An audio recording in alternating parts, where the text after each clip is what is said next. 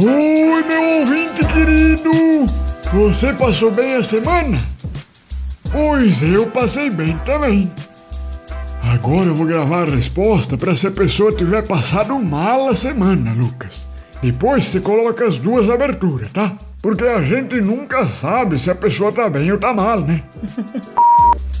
Oi, ouvinte querido! Você passou bem a semana? Puxa vida, que tristeza ouvir isso. Eu gosto de você feliz. E espero que a história de hoje melhore um pouquinho a sua semana. Que bonita sua abertura, seu cuia. A gente que tá junto aqui nesse mundo tem que se ajudar, né? O senhor é uma pessoa muito sábia. Se eu sou sábio, eu não sei. Mas que eu tenho experiência, isso eu tenho. E com a experiência vem o quê? A sabedoria. Não, a canseira, Lucas. Quanto mais você vive, mais cansado fica. Você nunca viu que os velhinhos vai ficando cada vez mais curvado? Começa a ter que usar bengala e tudo. É porque a coluna deles já cansou de segurar o corpo. Ah, é? Eu não sabia. É, hoje em dia eu já sou muito cansado. E mesmo que eu durma, não resolve meu problema. Mas dependendo do que você já fez nessa vida, essa canseira sua pode ser maior ou menor. Eu mesmo já passei por muita coisa e nada me fazia cansar. Das coisas que eu já contei aqui, tudo moleza. Nem a vez da bicicleta eu cansei de verdade. Eu emagreci porque eu fiquei sem comer, mas de ficar cansado, nada porque é difícil de eu juntar cansaço em mim. O meu problema foi uma competição que eu participei há uns 70 ou 80 anos atrás. Que foi isso que me fez juntar essa canseira toda. E eu ainda tenho mais energia que muito jovem de hoje em dia. Mas mesmo assim, eu já me considero cansado. Mas que, que foi essa competição que conseguiu cansar o senhor, afinal?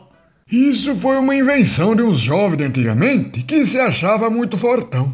Eu já era idoso nessa época, mas fui convidado para participar porque eles me conheciam e sabia que eu era incansável. Era um. Você sabe triatlo? Que tem natação, bicicleta e corrida? Sei.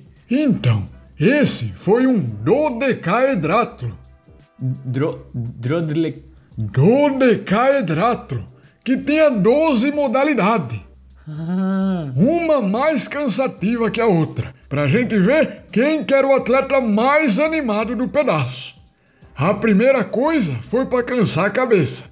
A competição era prova escrita de todas as matérias da escola: matemática, ciências, português, estudos sociais, educação física, recreio. A segunda foi para cansar a boca e os olhos competição de quem lia mais rápido em voz alta. Depois era cortar cana de açúcar. Essas modalidades esportivas tinha que fazer o mais rápido possível, porque no final do dodecaedratlo ganhava medalha de ouro quem terminava primeiro. Igual que um triatlo normal, né? Quem chega no final primeiro que ganha. Tá, mas até agora foram três esportes: prova escrita, leitura em voz alta e cortar cana. Quais eram os outros nove? Eu vou falar na ordem que foi então.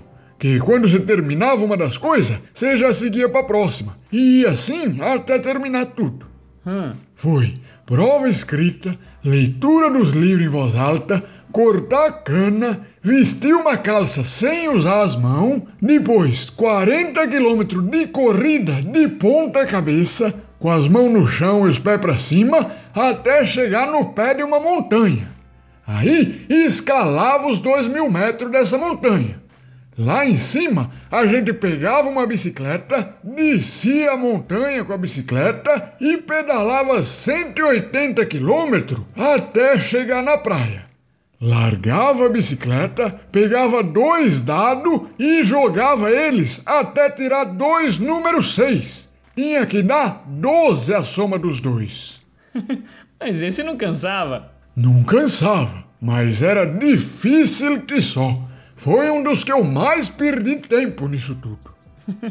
Depois a gente largava os dados e tinha que construir uma casa de madeira que flutuasse na água.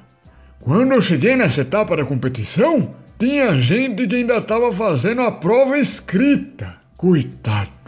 Mas depois de construir a casa, a gente tinha que pegar todas as canas de açúcar que a gente colheu lá na terceira competição do dodecaedrátilo e colocar elas dentro dessa casinha.